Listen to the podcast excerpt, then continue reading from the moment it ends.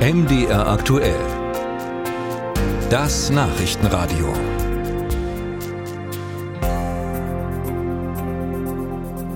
Und vielleicht haben Sie es an Ihrer Apotheke in den vergangenen Tagen auch gesehen, den Zettel an der Tür oder an der Scheibe, dass Sie heute nicht öffnen werden. Es ist ein deutschlandweiter Protesttag. Nur die Notapotheken haben geöffnet für Patienten mit akuten Erkrankungen und dringenden Rezepten. Mit dem bundesweiten Streik wollen die Betreiber von Apotheken auf ihre prekäre Lage aufmerksam machen. Welche Probleme treiben denn die Betroffenen um? Dazu Uta Georgi mit einigen Stimmen aus Sachsen. In Sachsen gibt es rund 900 Apotheken. Eine davon betreibt Christine Rost in der Kleinstadt Harter im Landkreis Mittelsachsen. Mit ihren 13 Mitarbeitern versorgt sie im Einzugsgebiet rund 10.000 Einwohner. Heute bleibt ihre Apotheke geschlossen, denn die Hauptgründe sind die großen Missstände, die wir in unserem Berufsstand haben und an denen sich definitiv was ändern muss. Das ist zum einen die lang anhaltenden Lieferengpässe und der damit verbundene Aufwand, den wir in der Apotheke haben. Zum anderen der horrende Personal Personalmangel, gerade für mich hier im ländlichen Raum. Dann muss man sagen, dass wir mit überbordender Bürokratie zu kämpfen haben. Und last but not least, dass unsere Vergütung seit vielen Jahren nicht angepasst worden ist und dass uns das natürlich auch plagt. Für rezeptpflichtige Arzneimittel erhalten die Apotheker pro Packung 8,35 Euro.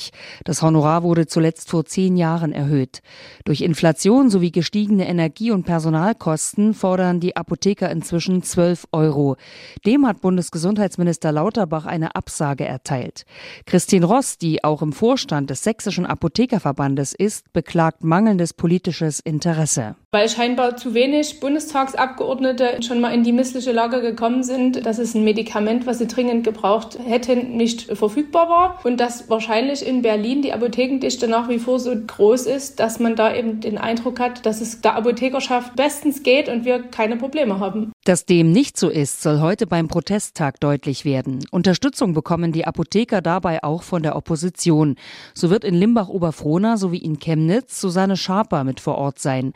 Schaper ist gesundheitspolitische Sprecherin der Linksfraktion im Sächsischen Landtag. Ich bin sehr froh über die Aktion. Die Apotheken sind ja auch insbesondere von dem Fachkräftemangel betroffen. Hier müssen politische Weichenstellungen muss es geben zur Ausbildung von Pharmazeuten und Fachkräften in der Apotheke, weil insbesondere durch die älter werdende Bevölkerung, aber auch die aktuellen Engpässe und Verwendung von Ersatzprodukten ist die fachliche Beratung und die Apotheke vor Ort eben nicht ersetzbar. Auf die zum Teil dramatischen Lieferengpässe weist auch der sächsische CDU-Politiker Alexander Dirks hin. Der gesundheitspolitische Sprecher der Landtagsunionsfraktion wird heute in Dresden eine Apotheke beim Protesttag unterstützen. Wir müssen dafür sorgen, dass das Betreiben einer Apotheke weiter attraktiv bleibt und dass die Aufwendungen, die ein Apotheker oder eine Apothekerin haben, auch vernünftig und angemessen im Verhältnis zum Aufwand vergütet werden. Und das muss das Ziel sein. Diese Verweigerungshaltung, insbesondere des Bundesgesundheitsministers, kann ich nicht nachvollziehen. Außerdem müsse die Praxis beendet werden, dass viele Krankenkassen die Kostenerstattung an Apotheken verweigern, so Dirks. Wenn Medikamente bereits an Patienten abgegeben worden sind und es gibt Formfehler, blieben viele Apotheker oft zu Unrecht auf ihren Kosten sitzen.